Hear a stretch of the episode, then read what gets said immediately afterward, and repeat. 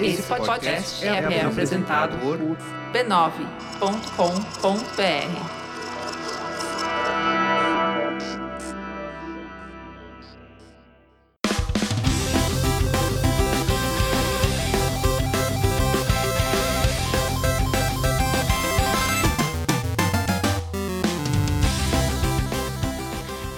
Ao vivo, o Poco Pixel número 58, eu sou o Adriano Brandão, do meu lado tá o Danilo Silvestre, tudo bom? Tudo bom, beleza? Muito bom! Qual que é o tema de hoje, Danilo? O tema de hoje é Olha sem as mãos. Para, menino, você vai se machucar desse jeito. Ah, mãe, só um pouquinho.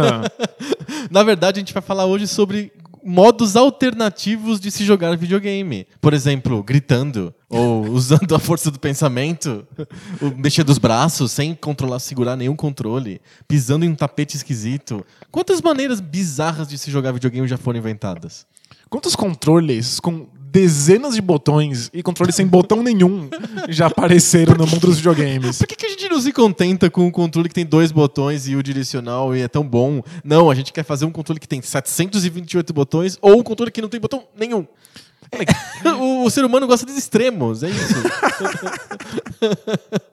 É quando você finalmente consegue um controle funcional, tipo o controle do Nintendinho, que todo mundo adora e que é Sim. unânime, não tem mais graça, né? é, vamos fazer uma coisa pior. Exato, va- vamos dar o próximo passo. Mesmo que o próximo passo seja uma porcaria completa. Nossa, o- a história dos acessórios de videogame, que é basicamente o tema de hoje é acessórios de videogame. A maioria dos acessórios de videogame são para controlar o jogo, né? Tem pouquíssimos acessórios que não são de controle do jogo. A história dos acessórios é, um- é um festival de horrores, na verdade, é quase um museu de aberrações, né? É, para cada pequeno avanço que a gente consegue com esses controles novos, a gente tem que lembrar das centenas de desastres que aconteceram antes. Então não Sim. vale a pena. É, e, e a gente podia falar que todos esses experimentos que foram feitos durante a história dos videogames em termos de controles alternativos culminaram em coisas como o Kinect, mas o Kinect não é uma grande evolução da humanidade, né? Pois é, a gente teve que passar por tudo isso pra chegar no Kinect. Kinect? É, é porque não valeu a pena mesmo. Né? Antes da gente falar sobre acessórios bizarros de videogame, sobre o que, que a gente tem que falar mesmo? Sobre doenças venéreas bizarras? não, a gente tem que falar sobre os podcasts da família B9. São muitos e essa semana estreou mais um, o Tecnicalidade. Você gosta de tecnologia? Eu meio que falo sobre videogame num podcast. É, É. Então, o Tecnicalidade é pra quem gosta de tecnologia. É um, co- um podcast que comenta o- as notícias da semana de tecnologia. Então, essa semana, por exemplo, está comentando o Instagram, que está copiando o Snapchat, está comentando o Pokémon Go. Tem um monte de temas aí. É um podcast rápido de notícias pra quem quer ficar atualizado na tecnologia. Tem o Tecnicalidade. Eventualmente eles vão ter que comentar um monte de controles bizarros que vão surgir por aí. É. Ah, Exatamente. A hora deles vai chegar. Vai chegar, vai ser a vingança da gente. A gente tem a história dos videogames inteira pra ficar comentando, esses caras têm que comentar a semana. Acessem lá, é divertido, vale a pena. E vamos ao tema. Vamos lá.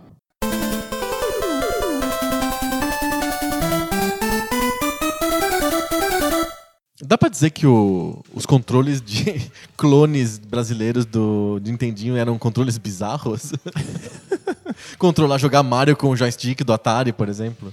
É bizarro, porque obviamente o jogo não foi pensado pra esse tipo de controle. É, mas também sim. não é os controles alternativos Sim. que ficaram inventando por aí pra Vamos- você poder abrir mão do- do- desses joysticks que a gente tá acostumado. Vamos então definir o que, que são os controles alternativos, né? É, é tudo que não vem na caixa do videogame e a gente considera alternativo ou tem que ter mais, mais alguma coisa pra gente achar que é, é um jeito esquisito de você controlar um jogo? É que alguns desses controles que a gente chama de alternativos são oficiais, não? São, são lançados pelas empresas pensando exatamente no videogame delas. Tudo bem, mas não vem na É. caixa. Quando você compra o, o console, não vem, sei lá, Power Glove junto com o Nintendinho. Ainda bem, né? Né?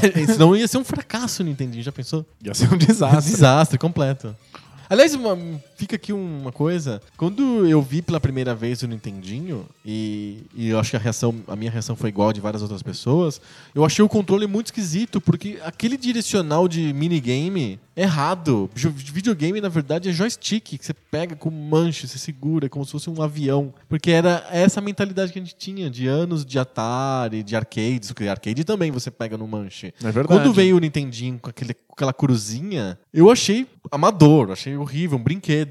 É, parecia Depois- coisa de, de videogamezinho portátil É, mesmo. né? porque é do, é do Game Watch esse controlezinho. É. A Nintendo pegou das versões mais avançadas do Game Watch. Eu achei muito estranho e podia, na minha cabeça naquela época, ser enquadrado como um controle bizarro, mas depois virou absolutamente padrão. Eu não consigo pensar em videogame sem um D-pad. Sem dúvida. E pessoas que tentaram tirar de, de pads do- dos controles ou que fizeram versões diferentes do D-pad sempre rodaram. O D-pad é a escolha mais precisa Sim. para a Pra experiência. de- 3D Tá eu entendo que o analógico ou dois analógicos é funciona melhor que o D-pad, mas pra quase todas as outras experiências de jogos o D-pad é muito melhor. É, ele é é uma questão de precisão. Se você precisa de trabalho ultra preciso, o D-pad faz o serviço. Sim.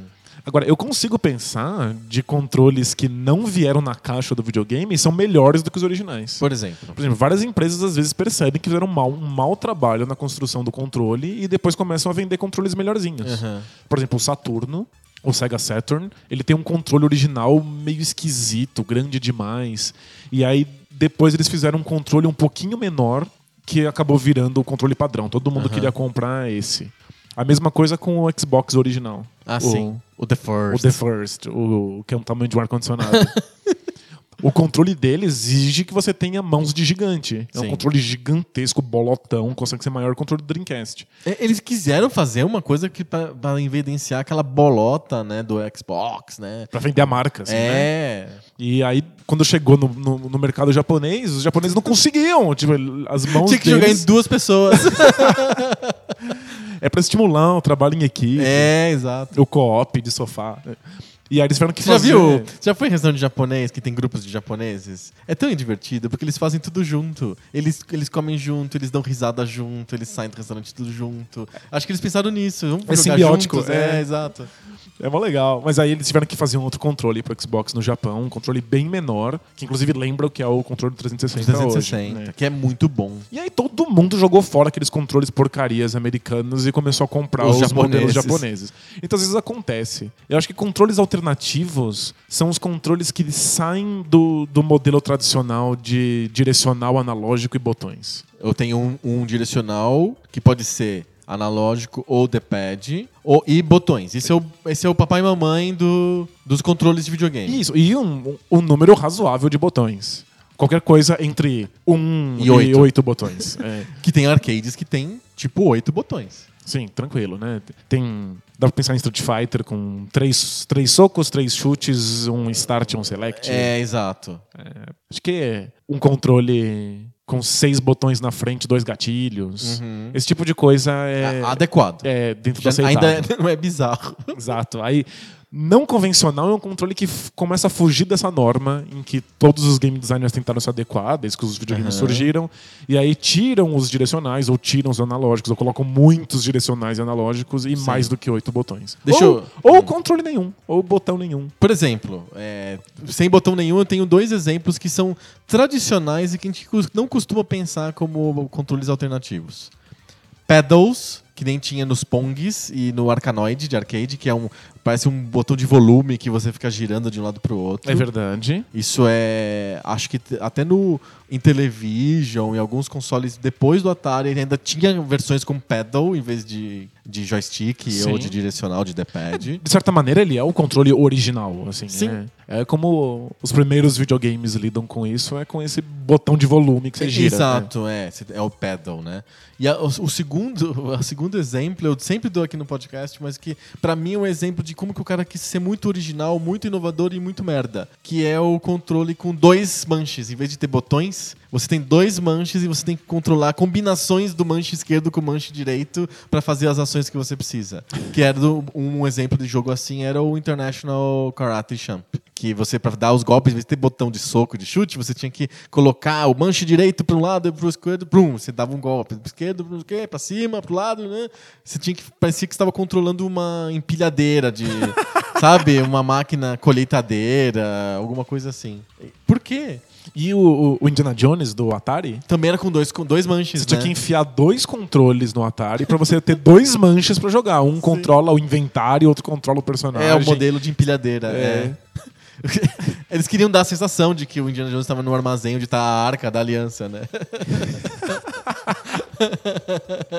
Olha, passou bem essa sensação mesmo. Muita. Para- Parabéns pros game designers.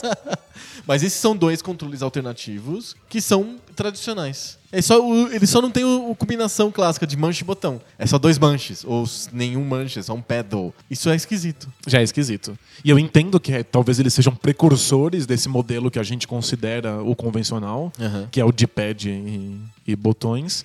Mas como eles não se instituíram como, como um padrão dentro da indústria, eles acabam sendo pra gente controles não convencionais. Sim. E tentar retomar isso de alguma maneira é fazer controles bizarros. Vamos, vamos lá, vamos fazer a listinha do show de horrores. Começa, eu acho, no Famicom. Famicom. Que tinha o microfone no controle. Então você tinha o teu controlinho bonitinho, com D-pad, bo- botão B, botão A, que é um grande mistério da humanidade, é que- porque o B vem antes do A, né? É porque os japoneses não usam o nosso alfabeto, né? Eles não entendem. Os- a SEGA resolveu isso, né? Com ABC, XYZ. Certinho. é. Certinho, né? Mas o. Não, a Nintendo gosta de fazer tudo o contrário. Mas tudo bem. E nesse controle que era bonitinho, de pad e botões, tinha um microfoninho. E tinha jogos que eram ativáveis via microfone. Você podia falar com o jogo e fazer ações com o jogo, por voz. Essa é a primeira tentativa, eu acho, de tentar fazer as pessoas jogarem sem as mãos. De ter outro tipo de interação com o Sim. jogo que não fosse com os dedos no controle. Exato. E nenhum grande jogo de, de Nintendinho usa isso, com exceção do The Legend of Zelda ori- original é só do Shigeru o, é só o Miyamoto. Zelda.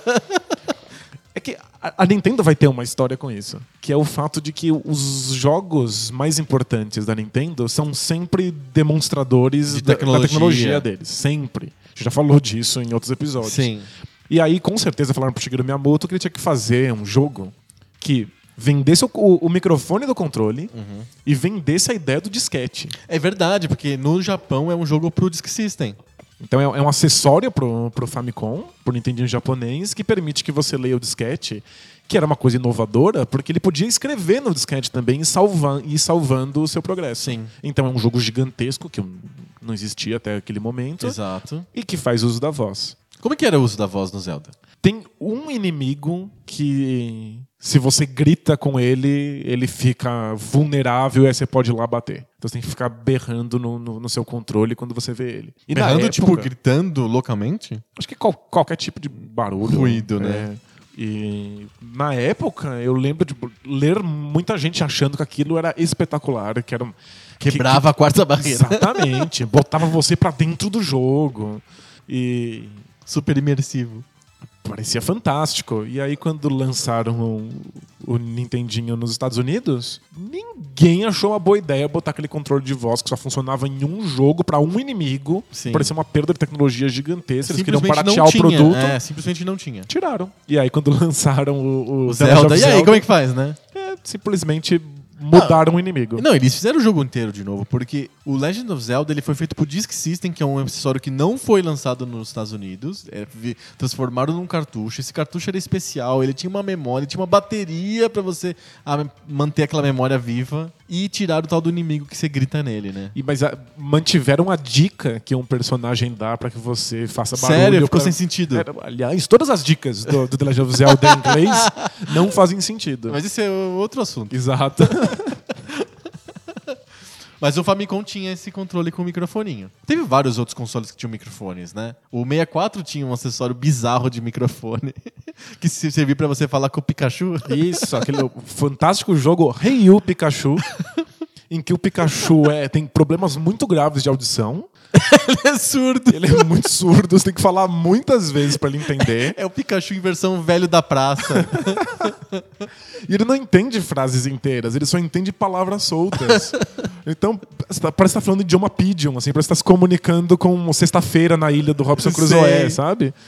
É, tipo, é- é extremamente quebrado, mas foi um caça-níquel quando a E onda... Vendeu bem o Ryu Pikachu? É, vendeu razoavelmente, acho que não pra justificar a criação da tecnologia. De ter um microfone, né? Exato, mas vendeu razoavelmente na onda. Mas sério, do- eu vou do botar, Pikachu. no, eu vou botar nos links do post a foto do acessório de microfone, que é, é bizarro. Hoje a gente pensa em microfone como um buraco do tamanho de uma agulha, certo? Exato. que O você- microfone do Nintendo 64 é do tamanho, sei lá, de um computador e você liga num cabo gigante no seu 64 e não- isso não é o suficiente, você tem que ligar ainda o microfone em si. Então tem o microfone, que é uma bola amarela gigante pendurada num palito. Aí você pluga num computador gigante que você pluga na entrada de controle do, do 64. Tudo isso para. Pra conversar com um Pikachu que não te ouve.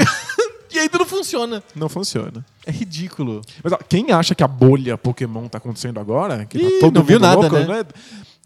Olha o tipo de jogo que a Nintendo fez quando tava todo mundo querendo. Pra tirar leite dessa vaca. Né? Exatamente. que mais? O Dreamcast tinha o microfone também. E esse é, pelo menos em termos de design, é Aham. muito mais sofisticado. É, é porque você tá falando. que é- você é putinha de, game, de, de Dreamcast. Não vou negar a acusação, mas o microfone é muito bonitinho. Aham. Porque o, o controle do Dreamcast, ele tem aquele espaço vazio, aquele espaço oco no meio, para que você coloque o VMU, que são aqueles Espaço de memória é, adicional. é um memory card que também tem um visorzinho, né, para você ver as coisas acontecendo. Pô, bem legal. É bem legal. E, aí E você nunca fala- mais fizeram, né? Nenhum tipo de acessório assim. nunca mais. Quem tinha É, o Wii, né? O Wii U tem um negócio parecido no tabletzinho, né? isso, mas é, É. quase qua- quase É, não se usa. Quase não se usa. E a Microsoft, que é uma das responsáveis por ter criado o VMU no controle do Dreamcast, poderia ter usado isso no Xbox e Nunca não quis, usou. Então morreu. Mas aí você tinha que tirar o seu VMU e colocar um VMU que em cima dele tinha um pequeno microfoninho cinza. Um apêndicezinho, Um né? apêndice bem pequenininho, assim, um dedinho mindinho. e aí você conseguia falar com o seu jogo. benguinha. Uma- Uma benguinha. tá baixando o nível, a gente tá rindo da palavra benga. É, exato. Virou quinta série total. E o microfone serve pra um único jogo, que é o Seaman. Que é aquele. Que, que nome de jogo também, né? É Seaman de Homem do Mar, tá? Fica bem claro. Muito cuidado. Muito né? cuidado na hora Então, de quando for- pronunciar o nome do Quando for, jogo. quando for pedir esse jogo na loja. É, eu gostaria de um pouco do Seaman. É, é um dos jogos mais bizarros da, da história dos videogames. Você cria um girino com um rosto humano que vira um peixe que conversa com você. E que tem a voz do Leonardo Nimoy. Exato, tem a voz do Spock.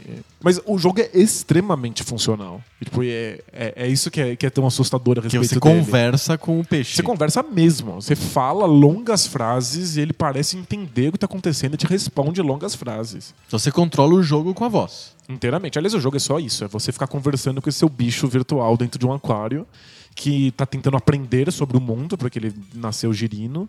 E ele faz perguntas existenciais e quer aprender sobre Ah, é. família, ética, moral. De E onde, aí- ve- de onde viemos, para onde vamos. e te pega de calça curta o tempo inteiro. E se você fica falando, ligando muito o jogo, você tem que ligar a luz do aquário, né, pra, pra poder falar com ele. Se você f- joga muitas e muitas vezes, ele começa a questionar se você não tem vida, por que, que você fica Você tá lá o jogando. tempo inteiro.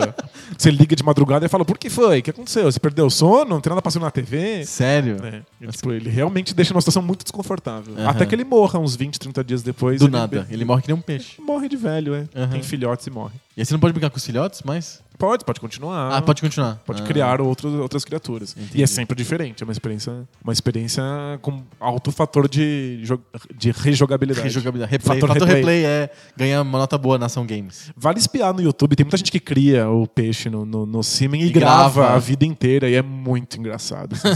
é sempre E situações deu hilárias. certo, o jogo fez sucesso. O, j- o jogo não fez sucesso, Puxa vida, que surpreendente.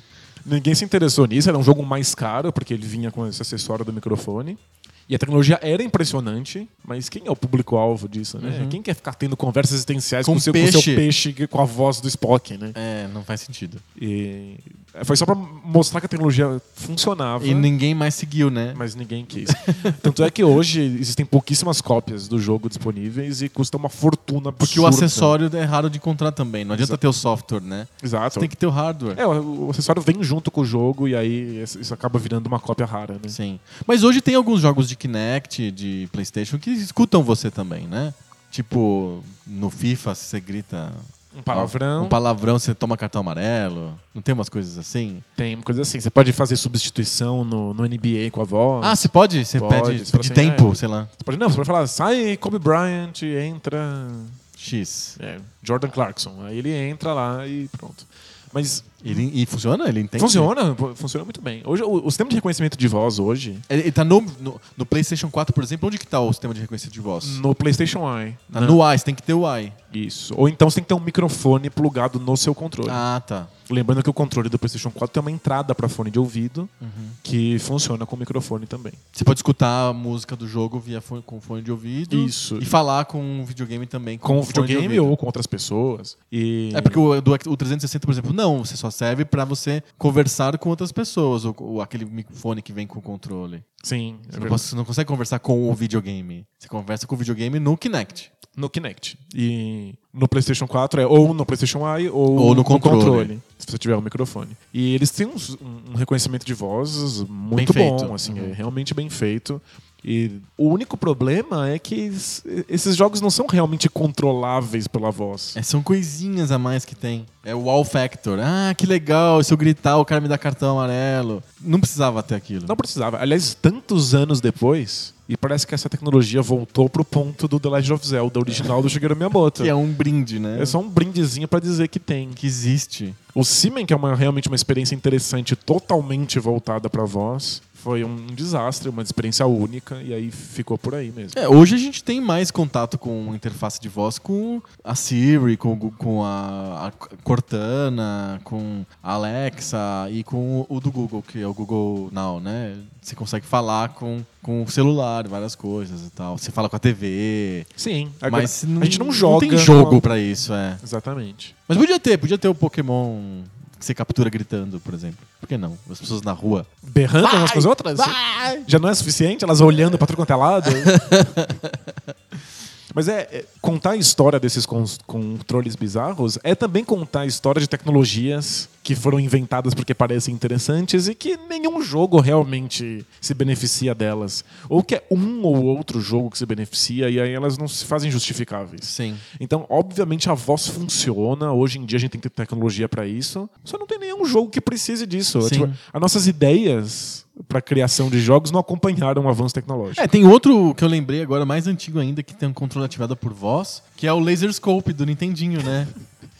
O, o Nintendinho, como, como foi um fenômeno cultural monstruoso e todo mundo tinha um Nintendinho. Nos Estados Unidos foi um absurdo Nos total. Estados Unidos foi e no Japão também, né? Foi muita loucura. Várias empresas queriam ganhar um trocadinho Claro. com isso, né? Tipo, era- lançar um, um jogo de videogame pro Nintendinho era ok, mas lançar Um um, acessório. acessório. que era mais caro e aí todo mundo cobiçava porque queria ter algum tipo de experiência nova com o videogame, era um, um dinheiro muito fácil. E aí tem um monte de controles completamente absurdos lançados pro Nintendinho. Sim, o Laser Scope é da Konami.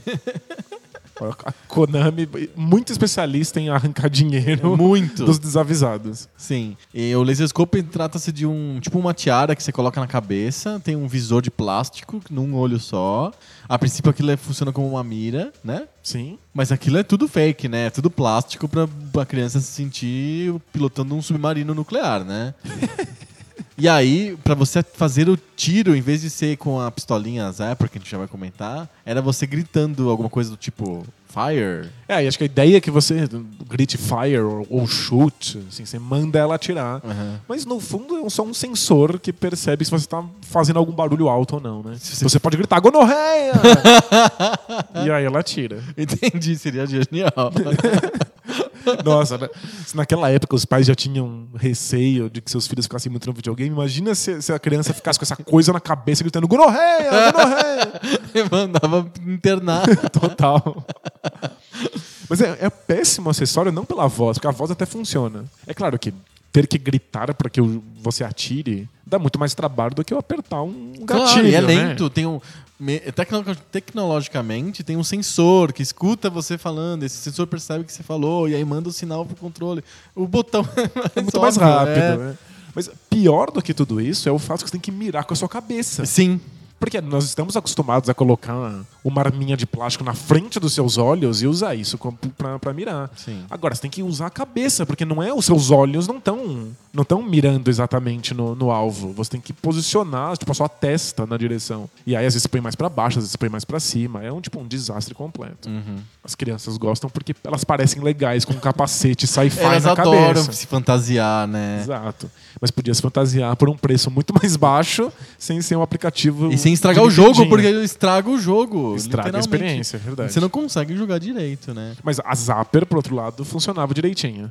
É, né? Funcionava direitinho, né? Com os nossos óculos cor-de-rosa do- de ver o passado de um jeito bonito, sempre, né? Nostalgicamente, ah, funcionava direitinho, mas era uma merda. Na verdade, funcionava muito mal. É, você tentava é, acertar com precisão o pato lá do Duck Hunt, por exemplo, ou os vilões lá do Hogan's Alley, e tipo. Era muito impreciso, extremamente impreciso. Às vezes você tinha certeza, às vezes você encostava a pistola na TV e não funcionava. Tipo, "Ah, morre, filho da puta, e aí você não consegue e o negócio falha. Porque ele, o que, que é o, a, a Zapper, né? É, uma, é um sensor tipo de luz, bem simples, um diodo, que percebe se tá vindo muita luz ou pouca luz. Se vem muita luz, é que e- ele dá um sinal de positivo. Se vem pouca luz, não, ele dá um sinal de negativo. Como que funciona a TV? Quando você aperta o gatilho do zapper, ele, ele congela instantaneamente a imagem da televisão. E onde tem o pato, ele faz um quadrado branco bem forte, bem luminoso. E o resto é preto. Se você apontou naquela direção, ele acha que você acertou o tiro. Veio luz no sensor, na boquinha lá do. No, no calibre, né? No, no, no cano da, da arma, do, da Zapper. E viu luz, ele acha que você acertou. Se não veio luz, ele acha que você errou. Então, basicamente é isso, é um jogo de luz. Então, se você ficar tirando numa lâmpada, Você acerta todos os tiros. acerta todos os tiros, porque tá vindo muita luz. Então é, é fácil de você trapacear e jogar sério é difícil, erra muito, a imprecisão é muito grande. É que depende da sua televisão, depende do- do- da iluminação que você tá tendo na sala, funciona direitinho. Sim. É que precisa de uma preparação. Um, assim, um né? ambiente legal pra fu- a coisa funcionar. Sim, você tá num ambiente muito iluminado, com sol entrando na, na sua sala, você tá lascado. Sim. Vai ser impreciso demais. É, por isso que em geral as experiências de tiro, de de cabine de tiro, etc, funcionam melhor nos arcades do que no em casa, porque o ambiente do arcade é mais controlado. Geralmente Geralmente esses, ah, esses jogos de tiro de arcade têm c- gabinetes grandes, meio profundos, tem um tipo um corredorzinho entre a tela e você e tal. Eles já, eles já sabem a distância, já sabem tudo, é tudo pré-calculado. Na, É, casa, muito melhor. na casa da pessoa, na casa do jogador, pode ser qualquer coisa. É, e também tem o fato de que os arcades podem investir em tecnologia melhor, e mais cara, né? Sim. Vários desses jogos de tiro de arcade usam sensores infravermelhos, ao bem invés... mais preciso do que esse negócio de luz. É. Que lento e com uma resposta muito ruim e tal. Então a Zapper é, funcionava melhor que a Laser Scope, com certeza. Sem dúvida. Sem dúvida, mas era ruinzinha. Mas pior mesmo era a Light Phaser, a pistola do Master System. Que era um outro sistema e n- aquilo realmente não funcionava. Nossa, era impressionante. Eu tinha amigos que tinham Light Phaser, porque era a mesma pistola do Zillion, Era- É, essa era a graça, inclusive. que você via no desenho animado e fa- achava incrível. Porque a Zillion também tinha vida como um brinquedo fora do videogame, né? Sim. Você podia brincar de atirar nas pessoas, tipo o do, do Big Bang Theory lá, não. Do High Match Do Armada? How I Met Your Mother, que eles brincam de pistola. De laser tag. né? Laser tag. É, é, o Zillion é isso, brincar de laser tag. Você coloca um coletinho e aí ele, ele dispara uma luzinha se alguém atirou na sua direção. Exato. Então ela tinha uma vida como um brinquedo independente. E ela foi portada, digamos assim, pro Master System. Que era de um- uma grande franquia de desenhos animados, todo mundo então adorava. tinha o jogo do Zillion do Master System, etc. Vendeu bem, mas aquilo não funcionava direito. É Igual com o, o óculos 3D do Master System também, não, aquilo não funcionava direito. Mas era muito mais legal, né? Tipo, Eu, eu ficava muito impressionado como esses acessórios do Master System davam uma cara adulta, profissional pra aquilo, é, né? porque o do, do Nintendinho era aquela pistola branca com, com detalhes laranja. Porque eles tinham muito medo de que a arma fosse confundida com uma arma de Com verdade. Ah, revólver, né? que alguém pegasse e assaltasse uma loja usando. Mas é- Imagina alguém assaltando uma loja com a Zillion, né? Tipo, Mas é que a Zillion era, Preta. era muito- era preta, bonita, assim. Você p- parecia que você tava num desenho No animado de futuro. ficção científica, é Tava verdade. no futuro. Com Aquele óculos 3D também. É que não era funcional. Nada, fu- nada disso funcionava direito. A Zapper era mais feia, parecia um brinquedo. Funcionava um pouco menos pior do que o a Zillion. Ou a Light Phaser, na verdade, né? É. O Super Nintendo também teve um- uma pistola, uma Zapper. Só que não é uma pistola, é uma bazuca de ombro. É, tipo, é- é um grau de ignorância impressionante. Ué, Brutalidade, né? Acho que- Arma brucutu. eu acho que o- o motivo pra isso é que a Nintendo tá realmente preocupada em não fazer ar- arminhas pra que as crianças que é possam isso? ficar andando por aí. Será que não é pra parecer que é, é uma evolução do Nintendinho? Melhorou, agora não é mais uma pistola, agora é uma bazuca. Mas é, é que a, ba a bazuca é, é branca e roxa. Tipo, ela obviamente não parece uma arma. Tipo, não, não importa qual ângulo você olhe pra ela, ela não parece nada real. Tipo, ela é obviamente um brinquedo. Não parece nenhuma arma, na verdade. É, tipo, é muito esquisito. Mas sei lá. E ela é enorme. Tipo, ela piora qualquer tipo de experiência de tiro. É, que você muito tem que carregar difícil. um negócio grande, É né? difícil mirar um bagulho que você tem que botar, encaixar no seu ombro, É, sabe? não faz sentido. No- na lista de acessórios do Nintendinho tem mais coisas bizarras. Por exemplo, o tapetinho, o Power Pad, que foi feito para pessoas fazerem ginástica no videogame. Olha só que legal. Porque imagina, o videogame torna as pessoas muito sedentárias, né? Elas não fazem exercícios. Com o Power Pad você consegue correr, por exemplo, no videogame ou fazer exercícios divertidos. É, o Power Pad é basicamente um controle. É um des- controle gigante que você bota no chão no e controla chão com os pés. Com os né? pés, exato. Você vai jogar com os pés. Os- mas É que o problema são os jogos do Nintendinho. Os jogos do Nintendinho são jogos muito precisos, que exigem precisão, porque eles são pensados no controle convencional. Sim. Quando você tenta jogar esses jogos que estão disponíveis com um controle alternativo, o resultado é desastroso. É que assim, o tapete, porque você vai pisar nele, né? Então ele não pode ser um material igual um botão de joystick, né? Um botão físico que tem lá um, um meca- uma molinha, um mecanismo dentro e tal. Não, ele, é- ele é uma coisa fofa, né? Tá pisando naquilo, tem que durar, né? Isso faz com que ele seja muito impreciso.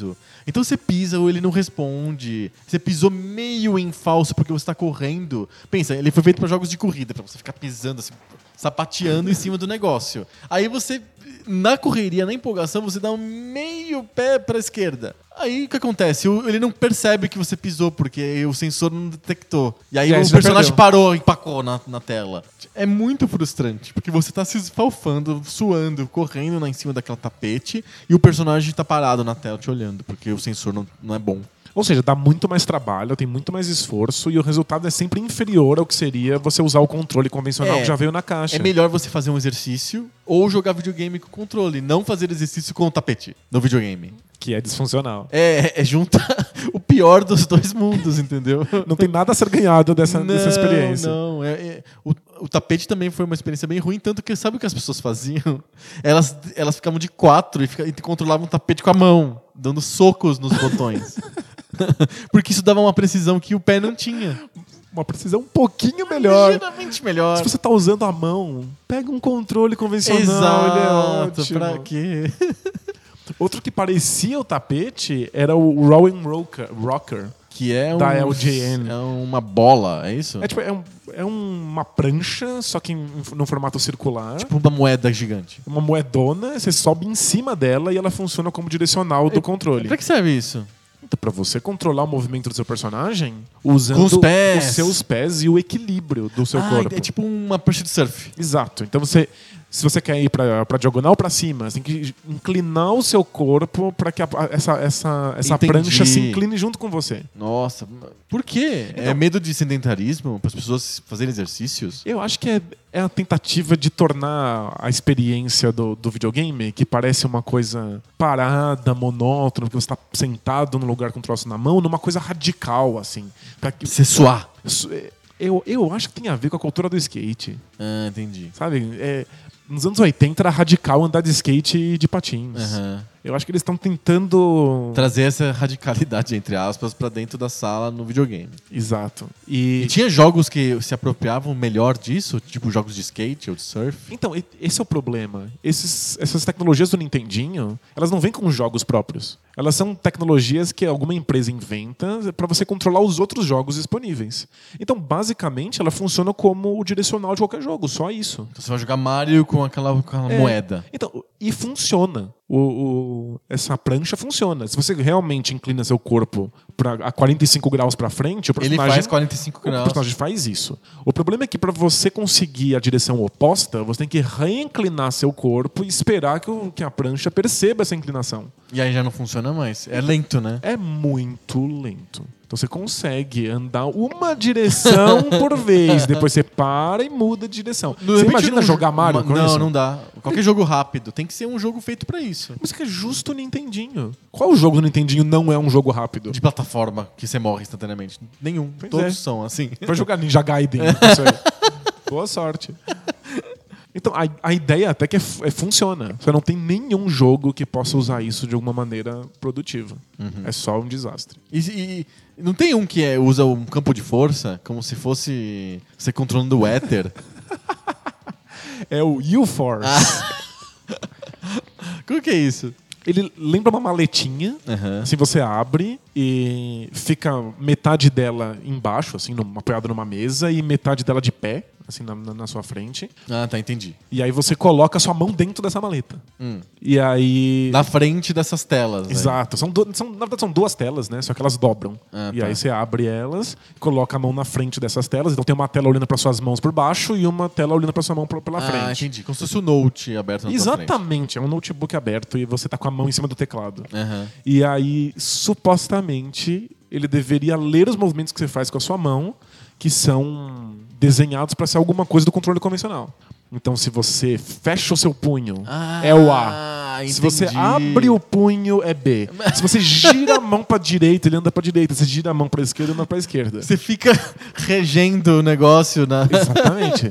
Você vira tipo um regente da, da orquestra do Super Mario Bros. É, por que não? Que coisa fantástica. Fantástico. E é legal porque ele, ele Parece um do- demente na frente do, do negócio, fazendo gestos estranhos. Mas você imagina quão ficção científica isso é pra um garoto dos anos 80? É Minority Report. Tipo, é espetacular. Eu tô controlando o jogo e as minhas mãos estão simplesmente voando no espaço. Controlando o éter, né? O nada, né? É muito impressionante. E todos os relatos dizem que o jogo sempre reconhece o movimento. Ah, é? Só que o movimento é errado. Ele reconhece alguma coisa. Isso- Ele, se- ele sempre dá reconhecimento. É. Mas você fecha a mão, ele acha que você andou pra direita.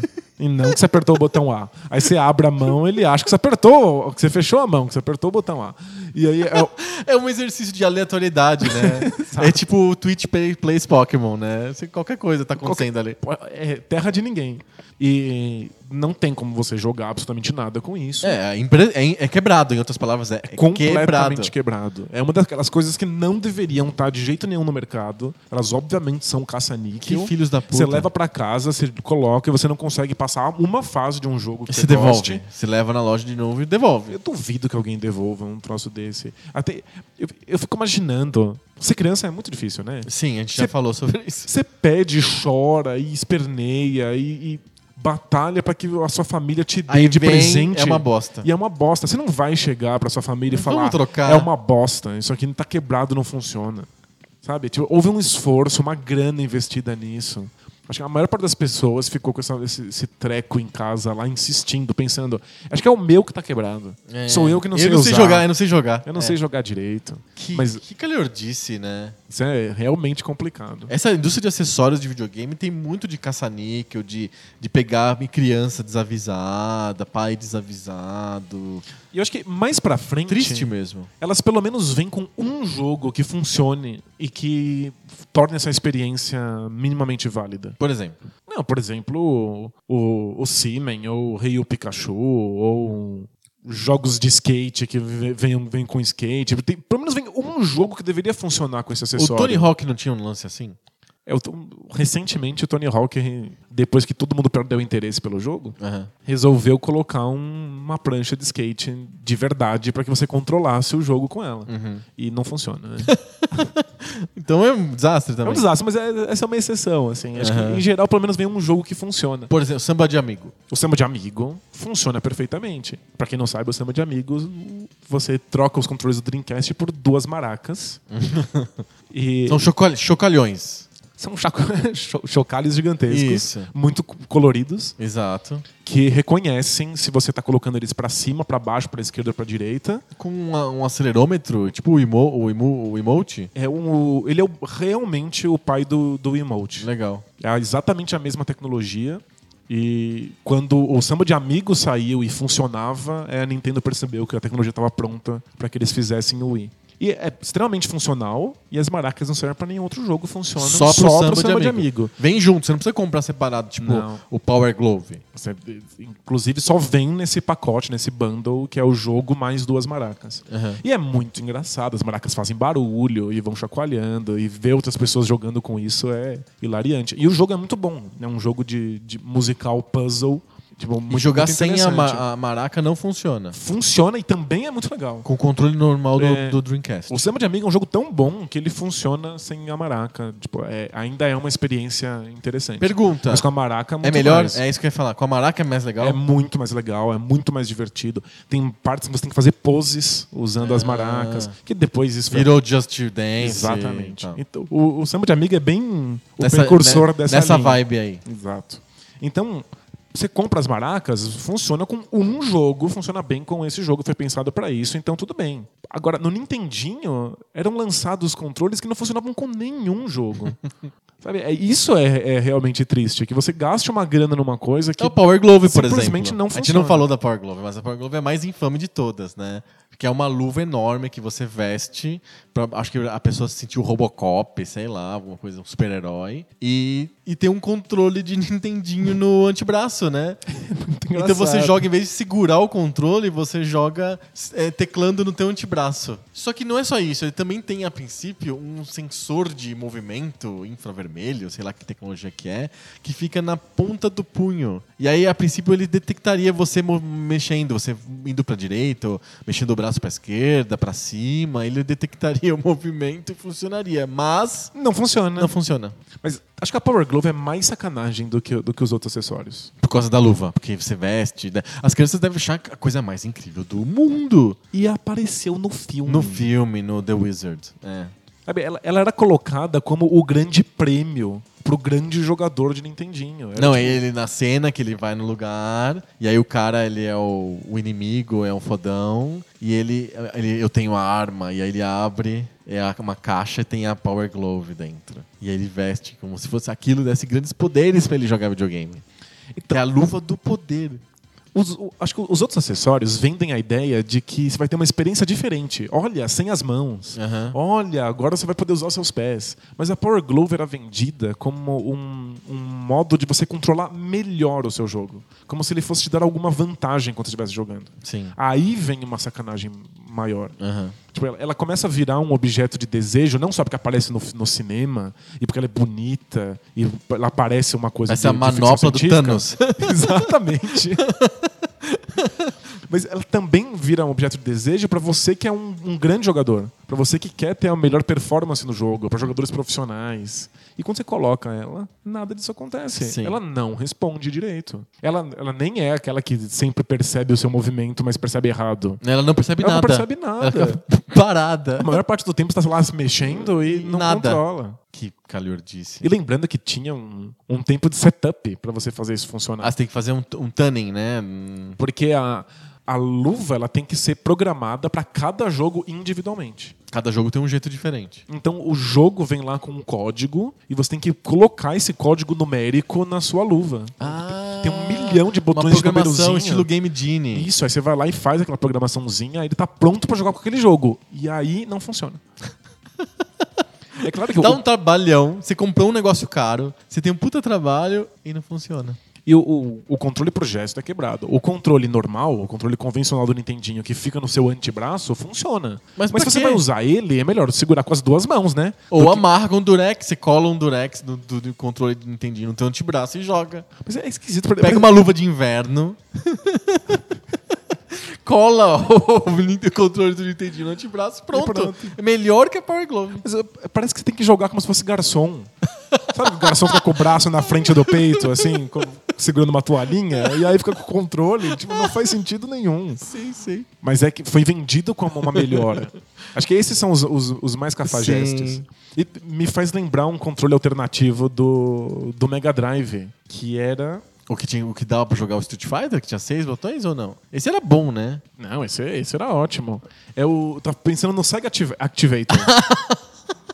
Porque o Sega Activator era um, um- uma auréola, assim, um bambolê que você coloca no chão. É um octógono. Você, você instala um octógono no chão. Aí você entra dentro dele e ele é vendido como um modo de você ser melhor nos jogos de luta. Você dá um pau no seu coleguinha que tá usando um controle convencional. Por quê? Ele tem um sensor Mas ele é feito pra infravermelho. detectar movimentos, tipo um Kinect, né? Ele é, ele tem um sensor infravermelho embaixo de você, que ele fica apoiado no chão. E Essas coisas não davam câncer, não? Sei lá. Porque pensa, você tá jogando dentro de oito sensores infravermelho, sei lá o quê. Então, você não- não fritava a pessoa dentro daquilo? A gente só vai saber daqui a umas décadas. Mas a ideia era, se você desse um soco, o seu braço sai desse desse Sensor desse infravermelho, sensor, sei lá o quê. e aí ele reconhece isso como que você apertou o botão A. Você dá um chute, ele reconhece que você apertou o botão B. Então você pode programar esse octógono Ah. no chão para que movimentos diferentes que você faça com o seu corpo sejam botões diferentes do controle. Sim. E aí tinha aquela propaganda de duas páginas nas revistas dizendo o seu colega não tem a menor chance. É, você ele vai não ganhar vai saber fácil." o que acertou. Só que é extremamente lento. Claro, porque tem um monte de sensores, até detectar o teu movimento e passar isso pro videogame, já era, né? Demorou. Aí você fica lá de pé no meio daquilo, Chutando dando ar. socos e chutes pra ver se em algum momento ele responde e percebe o que, que você apertou. É óbvio que é uma experiência pior do que o controle, é muito menos preciso. Você vai ter muito menos resultado, mas é vendido como o exato oposto.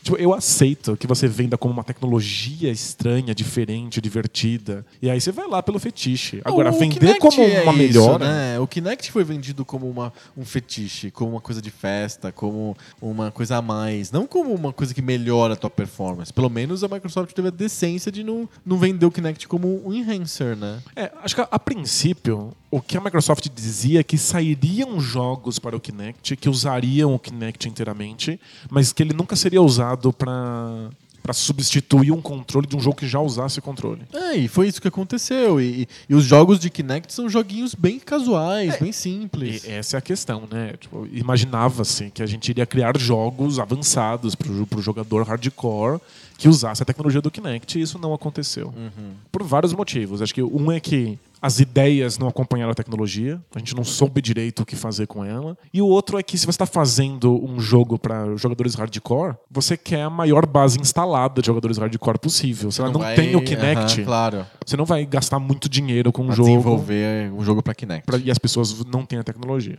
E, mas você sabe que o jogo mais vendido de- da história do Xbox 360 é o Kinect Adventures, né?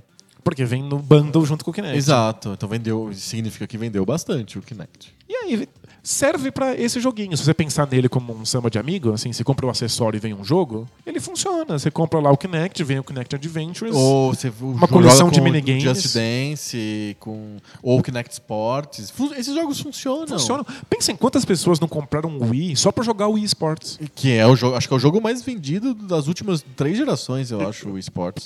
É um dos jogos mais vendidos de todos os tempos. Tempos. Porque ele vem no bundle, ele vem junto com, com, com O o Wii, Wii. o Wii vendeu que nem água. Exato. E a maior parte das pessoas estava querendo essa experiência, a do Wii Sports. Quer jogar ping-pong. jogar ping-pong, jogar boliche, jogar golfe. E é um, um acessório que não acrescentou nada realmente novo aos videogames, mas tornou essa experiência do minigame acessível para todo mundo. Aham. Então é, obviamente, um controle nada convencional. O, Wii- o, o emote. O emote. e- Inclusive, o emote é muito inspirado nas maracas do samba de amigo, Aham. que por sua vez é inspirado na, na vara de pesca Ah, do, do, do Sega Bass Fishing, do Dreamcast. Que era um- t- tinha o mesmo sensor de movimento pra você ficar lá puxando o peixe. E que aí alguém descobriu que se você ligasse ela do- no Soul Calibur, o jogo de espada do Dreamcast, funcionava. Você podia vo- mexer a espadinha. É, tipo assim. um hack. é- é- não, é, na- não foi pensado pra isso? Descobriram. Não vinha anunciado na caixa da vara de pesca. Assim, Então, jogue jogue Alguém Soul Calibur. Calibur com uma vara. Mas como ele tem um. Ele tem uma espécie de controle ali. Porque é uma vara que vem com, com os botõezinhos e um analógico no meio. Ah, então as tá. pessoas podiam tentar jogar Qualquer jogos coisa. convencionais com aquilo. Mas no Soul Calibur, ele funciona com um sensor de movimento. E aí você fica lá dando espadadinhas no ar. E rola? E dá pra jogar? É jogável? Rola. Não é tão preciso. ganha as lutas. Você não ganha a luta, mas funciona e é impressionante. E aí o Wii tem essa tecnologia. E é uma tecnologia bastante funcional. Ela nunca é melhor do que um controle convencional, mas ela é extremamente funcional Uhum. e ela traz pro, pro, pro hobby pessoas que não conseguiam jogar com um controle normal nas mãos, porque não estão acostumados com analógico. Analógico é um, é um bicho muito esquisito pra quem nunca pegou num controle de videogame. né? É, demora um tempo, um tempo de adaptação. É, o, o emote acho que serve pra atrair a- a- aquela tia, né, da festa, que nunca tinha jogado videogame, que go- gostou da ideia de jogar ping-pong virtual, né? É. Sim. E o controle faz isso funcionar. Se falasse pra ela, olha, joga ping-pong virtual aqui e dá um controle, um DualShock 3 pra ela, ela, ela vai achar estranho, né? E, e no fundo é sempre isso. São, são experiências que nunca são tão boas quanto a, a do controle convencional, desde o Nintendinho. E se você vende como se fosse, você está enganando o consumidor. Sim. Se você fala, você vai vencer os caras que estão jogando com controle normal. É mentira. Pra fechar o assunto, uma coisa dos mundos atuais. Celular, interface touch. Como que isso interfere no- na jogabilidade? Como que a gente traz jogos que funcionem bem com touch e jogos que não funcionam com touch? Por exemplo, tem vários jogos que são estilo... Tem um controle virtual, tipo um D-pad virtual e botões virtuais. Sim. Não É, funcionam. não é funciona, Bem é ruim. péssimo, é- bem ruim. É desastroso. Como que você faz uma jogabilidade que seja que faça sentido pro touch e pra um celular que tem acelerômetro, por exemplo, que nem o emote? É, acho- essa é uma questão complicada porque a gente vê nessa história desses, desses controles não convencionais que a- as ideias não acompanham a tecnologia muitas vezes.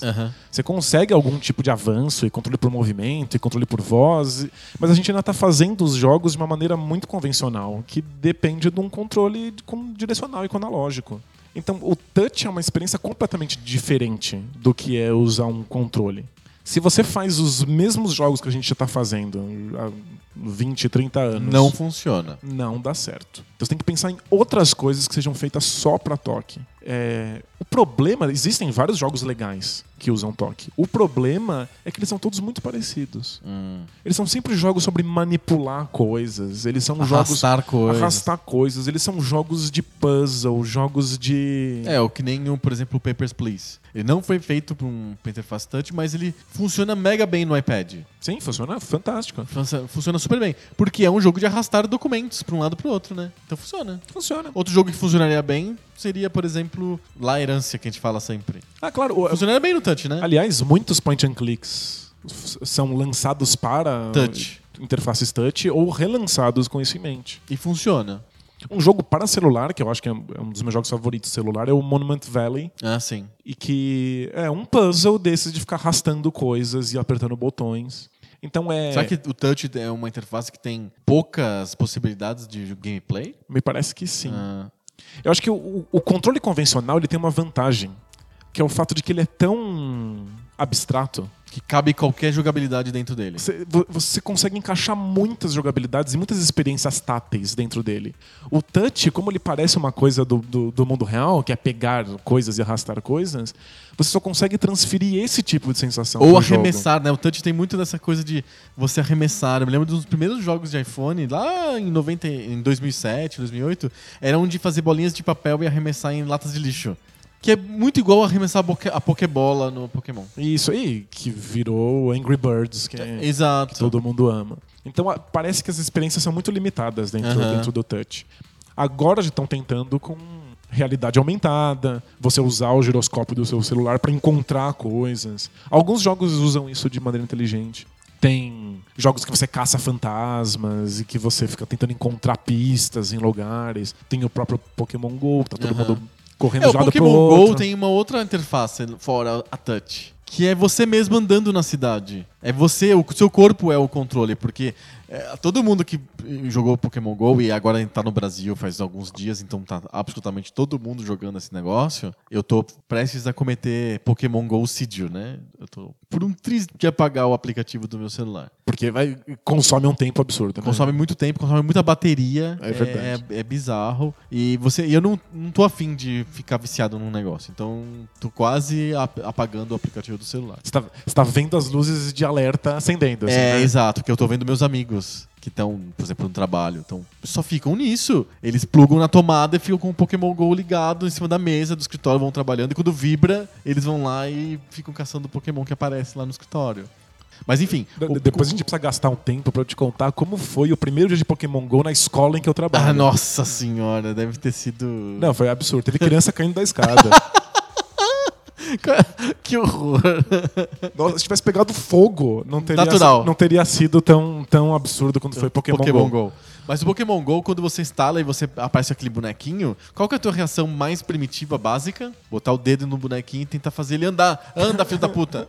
E ele não anda. Aí você percebe que pra ele andar, você tem que andar. Isso é uma interface nova, é um outro jeito de você interagir com o jogo. Sem dúvida. Você tem que se movimentar. E é tão fácil, é que nem o carro se movimenta e tá aparecendo Waze no mapa. É, você se movimenta, é igualzinho. E aí você faz as ações do jogo que são com touch. Jogar Pokébola no Pokémon e coisas desse tipo. Mas o boneco só se mexe quando você se mexe. E é é uma tecnologia interessante, é uma ideia interessante, mas é, é bem claro que ela funciona sempre só para as mesmas coisas, né? Aham. Ela é, Não tem outra jogabilidade de mapa É, mas que tem- não seja igual a do Pokémon GO. é uma tecnologia pou, pouquíssimo aberta para outras possibilidades, né? Sim. Mas touch pra você, então, é, é restrito a um- algumas jogabilidades específicas. É, só funciona para pegar, arrastar, arremessar. Entendi, Lembra muito uma coisa que você faz na vida real. É, é esse que é o problema. entendi. Quanto mais abstrato o controle, mais genérico e universal ele consegue pra todos os Isso. tipos de jogos. É universal. A gente uh, acabou não falando, mas tipo, tem controles com 40, 50 botões diferentes. ou, ou volantes, ou manchas de avião. Ou que se ma- não- você não consegue manchas jogar de Street trem. Fighter no, no volante. Exatamente. Mas você consegue jogar tanto o jogo de carro quanto Street Fighter no controle com D-pad e botões. Funciona pra tudo, né? É, acho que essa é a mensagem final, né? Inclusive, você não precisa usar todos os botões de um controle. Eu posso fazer uma experiência num jogo em que eu não use os botões, ou que eu use dois dos todos os botões disponíveis. Sim. Então ele, ele é maleável porque muita coisa pode ser deixada de fora. Quando você está lidando com uma, uma tecnologia tipo voz ou toque, você não pode deixar coisas de fora. O- o- tudo que você tem disponível é essa Aham, tecnologia. sim. Então ela é um po- muito menos maleável, né? Você acha que tem campo no futuro pra gente mudar? De repente, pra ter uma inovação nova? Assim como o Nintendinho trouxe o D-pad, será que no futuro vai ter algum outro tipo de controle que não seja igual ao nosso controle tradicional? Eu acho que o, o controle que a gente tem em mãos hoje é, deve ser o modelo que a gente vai ver até o final do- Ah, é? dos tempos, assim. Sério? É. Esse, É um controle definitivo. esse modelo direcional, botões, Botões. gatilhos, ele vai ser a base de tudo. É, o gatilho é uma novidade, se for pensar bem, né? Não tinha gatilhos no Super Nintendo. Sim, é, tinha, Tinha jogos de tiro tinha, tinha e não botões, tinha tinha gatilhos. botões de ombro, né? É, ok. Mas o gatilho mesmo é diferente. É, o gatilho é, é uma coisa do 64. Do 64. Sim. Mas eu acho que esse, esse modelo vai, vai ficar por aí.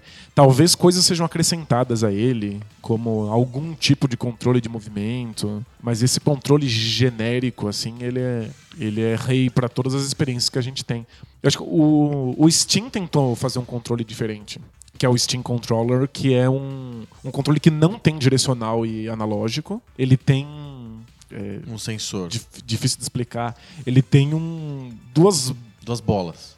é porque elas não são altas, né? Elas como se São dois fossem círculos. São dois círculos emborrachados Aham. com um sistema de vibração por baixo deles que te dão uma resposta tátil para o que você está fazendo. É, isso é virtual, ele é um D-pad virtual. É, você sente que ele tem um D-pad ali embaixo só porque ele tá te vibrando por baixo, mas não tem nada. É igual os, os touches de Mac- dos MacBooks mais novos, que você sente que se apertou, mas não apertou. Na verdade, não- ele é, ele é parado que nem um Isso, chão. é só que pela ele sensação. vibra e aí ele te dá a sensação de que você apertou. E aí, muita gente reclamou porque Que os botões não estão lá, né? não É- estão lá, é difícil, é menos preciso, direcional, você consegue ter mais controle do que É isso. o D-pad e o botão fantasma. Mas ele tem uma vantagem de que ele consegue simular a experiência do mouse. Ah, sim. Então, você, como você tem dois dedos, um em cada bolota dessas, porque um fica no seu polegar esquerdo, outro no polegar direito, Uhum. você consegue passar o mouse de uma mão para outra. E aí você consegue, num controle, fazer com que o mouse corra muito rapidamente uma tela. Mas tem um tempo grande pra você se acostumar com isso, ainda não é tão preciso quanto o mouse. Talvez isso melhore no Melhora futuro. no futuro, né? Mas ainda é, pelo menos virtualmente, a experiência de um direcional, de um analógico Com botões. com botões em- ao redor.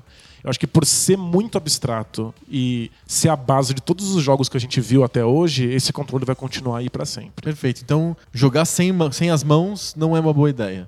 É- É, é uma boa ideia muito eventualmente para jogos específicos pensados para isso. E a gente tem que sempre lembrar que eles são todos iguais. Não tem variedade. Não né? tem não. Perfeito. Acho que chegou a hora do debate de bolso. Bora lá. Bora.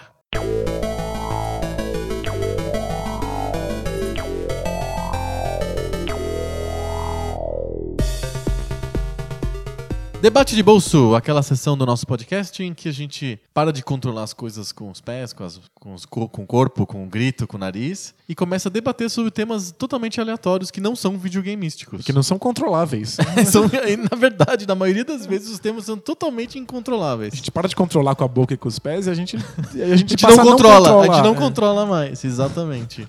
Toda semana um de nós faz uma pergunta aleatória um pro outro, essa semana sou eu. É você. E ontem a gente teve a fabulosa abertura das Olimpíadas. É verdade. E as Olimpíadas, a abertura das Olimpíadas, que foi, aconteceu nessa sexta-feira no Rio, demonstrou uma faceta extremamente importante do povo brasileiro. Que é o quanto ele se preocupa com a imagem que o Brasil tem lá fora.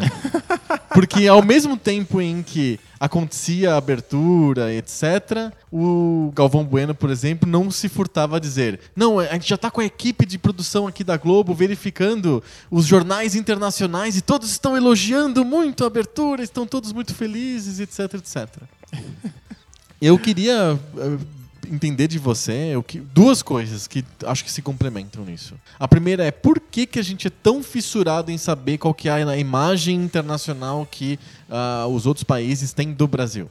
Por que, que a gente tem, fica tão melindrado quando falam mal que a, a instalação lá dos atletas estava com vazamento, ou porque atrasou para o pessoal entrar no ginásio, ou se a abertura da Olimpíada foi legal ou não foi legal? Por que, que a gente se preocupa tanto com o que as out- os outros países falam da gente? Acho que é uma primeira coisa. E a segunda coisa é, além de se você quiser falar um pouquinho sobre a abertura em si, eu acho que fa- faz sentido, mas eu queria ver o, o que, que você acha que. Qual que é, afinal, a imagem que o Brasil deveria ter lá fora? Não é, não, não é a pergunta de qual que é a imagem que o Brasil tem.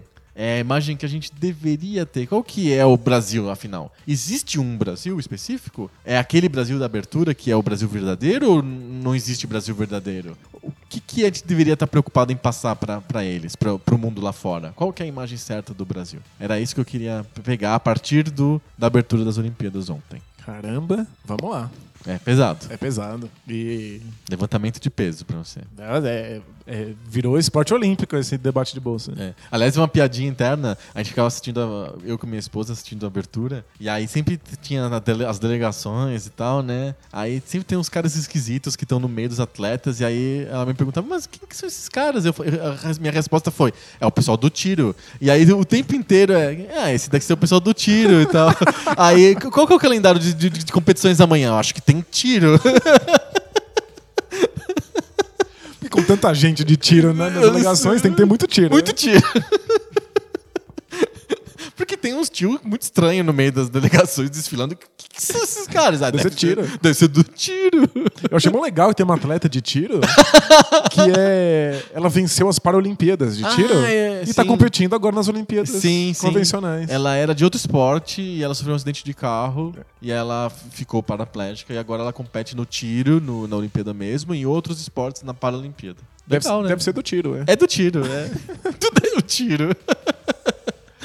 Bom, vamos lá. É, primeiro, por que, que a gente se importa tanto com, a, É. com a- com a opinião do, do, do exterior? É, Era duas coisas acontecendo ao mesmo tempo. Era a abertura da Olimpíada e a reação dos estrangeiros à abertura da Olimpíada. A gente tinha que acompanhar os dois.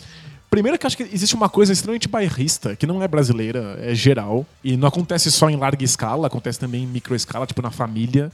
Que é assim, a gente sabe os problemas, a gente, a gente reclama o tempo inteiro, mas só a gente pode falar mal. Entendi. Isso é uma, é, é uma coisa muito comum. Aham. Tipo, não é só uma coisa de nação, né? É, a gente fala mal dos nossos filhos. Se alguém fala mal dos nossos filhos, a gente dá porrada. Tipo, é, um- é uma questão de que a, a gente critica, mas em parte por- com, com conhecimento de causa e em parte com um certo carinho e, e um- e, é, a gente critica porque é Condescendência. Uhum. nosso, uma certa condescendência e a gente não quer que ninguém de fora mexa nisso. Mas será que isso, é- isso é- acontece em todos os países? Porque eu vejo, será que os. Eu fico pensando assim, será que os ucranianos são tão preocupados assim com a imagem que a Ucrânia tem no exterior? É, não- Ou, sei lá, os romenos ou os suecos? não sou um conhecedor da Ucrânia, assim, mas existem muitos casos de pequenos comentários no Twitter que deixam populações inteiras enfurecidas. Aham. Do tipo, a gente sabe que é um problema, mas quem são vocês pra criticar? Uhum. Vocês que têm outros mil problemas aí. Sim. É uma coisa muito bairrista nisso. Não, te- não teve guerra do-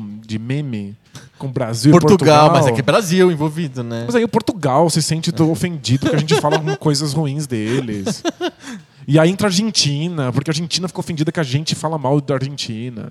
Eu, a- eu acho que isso não é mérito nosso. Não? Eu Acho que não mesmo. Acho que isso é uma coisa extremamente humana. Será que os russos, quando teve a Olimpíada agora em Sochi, há dois anos atrás, a Olimpíada de Inverno, eles ficaram também neurando sobre o que estão falando da Rússia? Será que os russos não passaram dessa já, dessa fase? Eu acho que ta- talvez eles não se importem com a opinião geral da Rússia, mas nin- nenhum país aceita muito bem que você faça críticas a eles. Uhum. Tipo, eu acho que o, o que diferencia o Brasil é porque a gente fica querendo saber o que eles estão falando. Muito! Aí, eles estão gostando, eles não estão É! gostando. Então, isso eu acho que é um- uma característica daqui, talvez por um momento histórico. Mas críticas são mal recebidas em todos os lugares. Aham. É, né? na Inglaterra, eles são criticados e aí ficam lá muito bravinhos, porque só a gente pode criticar a Inglaterra. Aham. Então acho que isso é normal. Sobre por que, que a gente tá tão, tão preocupado de saber se eles estão gostando, se eles estão achando legal ou não. Aquele anfitrião mega preocupado, né? Muito, né? Que Tá tudo bem, a água tá gostosa. é. Tem- Quer alguma coisa? Pega mais salgadinho. É, exato. Mas é, é que eu acho que tem duas coisas acontecendo no Brasil. É, uma é que a gente tem muita vontade de estar entre os grandes. É, acho que tem isso, né? A gente, a gente quer, quer pegar bem. A gente, é, é como se a gente estivesse querendo agradar uma outra classe social. Aham. E aí a gente se esforça muito no bolo. E aí Entendi. fica assim, gostou do bolo? Não gostou? É aquela tia rica Pega que vem te mais. visitar e Isso, tal. você quer muito agradar pra, pra mostrar que você tá no mesmo nível. Entendi. A outra coisa... é A gente, a gente- a gente fica mal de ser subdesenvolvido, é isso. Exato, a gente quer mostrar que a gente tá no mesmo nível. E aliás, é- Acho que é uma, é uma vocação imperialista do Brasil, né? A gente poderia extrapolar isso politicamente, né? A gente, a gente se sente muito, muito superior aos vizinhos. isso. A gente tem uma vocação imperialista dentro do nosso continente. E E a aí- gente se sente meio estranho quando a gente vê os Estados Unidos perto da gente, por exemplo. É, a, gente, a- a gente quer ser igual. né? É, A gente quer exato. sentar na mesma mesa e tom- tomar café. Exato. Mas acho que essa também foi a tônica da abertura do- das Olimpíadas de Pequim. Aham. Eles também queriam mostrar Agradar que, muito. que eles estavam no mesmo nível dos outros países, que eles também eram uma grande potência. Aham. Ele- Tava lendo as histórias de como nas Olimpíadas da- da- de Pequim na China o governo distribuiu panfletos para que a população, por favor, não fizesse cocô no meio da rua. Porque elas. ah, Porque costuma se fazer cocô no meio da rua? na China, sim. Sério? É, costum- culturalmente, para eles isso é muito normal. Sério isso? Eles estão gastando bilhões em educação e banheiros públicos, que é uma coisa que não existe lá, para que as pessoas parem de, de, de cagar no meio da rua. E aí tinham panfletos assim, olha, não faça cocô no meio da rua, não misture essas cores, não use calça verde com, com camiseta laranja. Boa- boas maneiras para os visitantes. Exato, não toque, não pegue, não puxe pessoas de outros países. Então eles também estavam muito preocupados em mostrar que eles estavam no mesmo nível do resto do planeta. Uhum. Que eles eram é, amigos, que eles são iguais. Uhum. E não que eles são um povo bizarro, Do outro planeta. es- esquisito, exótico, que faz cocô na rua. Aham. Aliás, eu tô fazendo um parênteses meio bizarro. É bastante. Mas a, a China agora tá- tá- tem uma, uma classe média econômica Existia um Com- mercado interno forte. com muito, muitas posses e que agora estão viajando, uma coisa que nunca aconteceu no- no- no- na China Uhum. Sim. antes. Eles estão viajando pelo mundo inteiro e eles estão tendo muitos problemas com, com higiene nesse sentido. Porque, tipo, tem chineses que defecam na frente de, de ponto- pontos turísticos do mundo todo. Mas encocou na frente da Torre Eiffel, é isso. isso, tem, tem uma foto, uma foto que ficou famosa de uma, uma velhinha chinesa segurando as mãos de uma criança quando ela faz cocô na frente do Louvre. Então agora tem cartilhas de turismo também antes do- do- dos chineses Nossa, viajarem. eles não recebem tinha a menor isso. ideia disso. É, então isso- eu acho que o Brasil tá meio nessa chave. É. Sabe, a gente quer mostrar que a gente tá no mesmo nível dos Por outros. isso que a gente fica boladão com o que eles estão falando da gente. E isso, tipo, eu não posso combinar essa cor com essa cor, vão achar que eu sou brega, vão achar que eu sou exótico. Aham. Sabe, a gente tá tentando mostrar que nós somos iguais. E ao mesmo tempo, existe uma, um pensamento no Brasil já muito antigo, que é o complexo de vira-lata. Aham. Que a gente acha que a gente é lixo, que a gente é porcaria, que a gente não tá no, no mesmo nível dos outros, que nada aqui dá certo, que tudo aqui é ruim, que lá fora que tudo é bom. E eu acho que a- as pessoas que querem que a gente esteja no mesmo nível do- dos outros países, que a gente faça parte dessa comunidade global, acabam ficando meio estriônicas, assim, meio histéricas, para compensar o- a turma do, do, Do complexo de, vira-latismo. de vira-lata. Uhum. Então, é, tá todo mundo reclamando aqui, dizendo que é uma merda, que o Brasil não vai pra frente, que nossa economia é uma porcaria, que nossa política é uma vergonha. E aí, quem quer mostrar que a gente, que a gente é legal pros estrangeiros, fica ainda mais preocupado em saber o que, que eles acharam da, da- da nossa abertura. Uhum. E basicamente, todos os comentários que eu vi do- da gringa sobre nossa abertura estavam rindo muito de que a gente acha que o Santos, o Santos Drummond fez o avião. né? Aham, sim. Eles é. acharam isso muito engraçado. muito engraçado. Eles nunca tinham ouvido falar no Santos Drummond. E falaram, Não. olha só, o Brasil Eu acho, que inventou o avião. Que acho que engraçado. fora, fora aqui no Brasil, acho que o único país que lembra do Santos Dumont é a França, minimamente. Um Porque pouquinho. foi lá, aconteceu lá, eles Sim. acham divertido, tem uma estátua dele lá, assim. E eu vi eles comentando sobre como o Brasil tá fazendo revisionismo histórico. Revisionismo e- histórico, e que exato. é engraçado. É.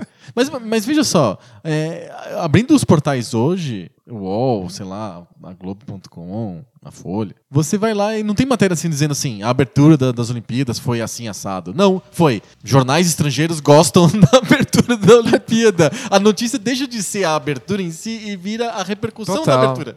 É, mas eu eu acho que é realmente uma, é uma tentativa meio desesperada de afirmação Aham. que tem que, ao mesmo tempo, tentar se colocar no mesmo patamar de outras nações e diminuir o impacto, de maneira bem exagerada, do, do complexo de viralatismo nacional. Lembra quando teve a Copa do Mundo? Tinha um monte de placas de Don't come to Brazil. Aham. De gente que estava dizendo que o Brasil não tinha condições, que era Sim. uma porcaria, Sim. que eles iam ser assaltados e, e morrer atropelados. E aí as outras pessoas que querem que a gente que a, que a gente passe dessa fase acabam ficando muito engraçadas, exageradas e, Aham. e, tipo é realmente a tia louca na festa que te dá 82 pedaços de bolo né? Ela tá querendo agradar demais. Hard to please muito, né? enquanto treme, né? Aham. É, aliás, tremer foi o- exatamente o, fa- o que aconteceu ontem com o anfitrião da festa, né? O Nusman, ele tava que nem um negócio. Eu, eu tava quase passando mal de assistir o Eu cara. fiquei muito desesperado porque não acabava nunca. E eu achei que ele ia falar tipo dois minutos e sair correndo pro banheiro. É, exato. Pra chorar, né? mas não, ele ficou lá e ficou lá. E aí ele fez uma gafe muito engraçada, porque ele disse que o Thomas Bach, que é o presidente do Comitê Olímpico Internacional, acreditava muito no sexo, digo, no sucesso. É A ga- gafe freudiana. Mas ele tava extremamente nervoso. E aí chegou o cara lá, que é o chefão lá do COI, o Thomas Bach, ele fez a- o discurso dele, tipo, como se estivesse passeando no bosque, nem aí, né? é. Né? Tipo, que diferença, nossa, o cara tá abrindo a Olimpíada, né? É uma coisa importante pra todos, né? Não só pro cara do Brasil, mas o cara do Brasil tava tremendo que nem um, Nossa, um ele tava- condenado. ele tava desesperado. Desesperado. E o outro tava nem aí. É porque a gente quer muito agradar, né? Sim, muito.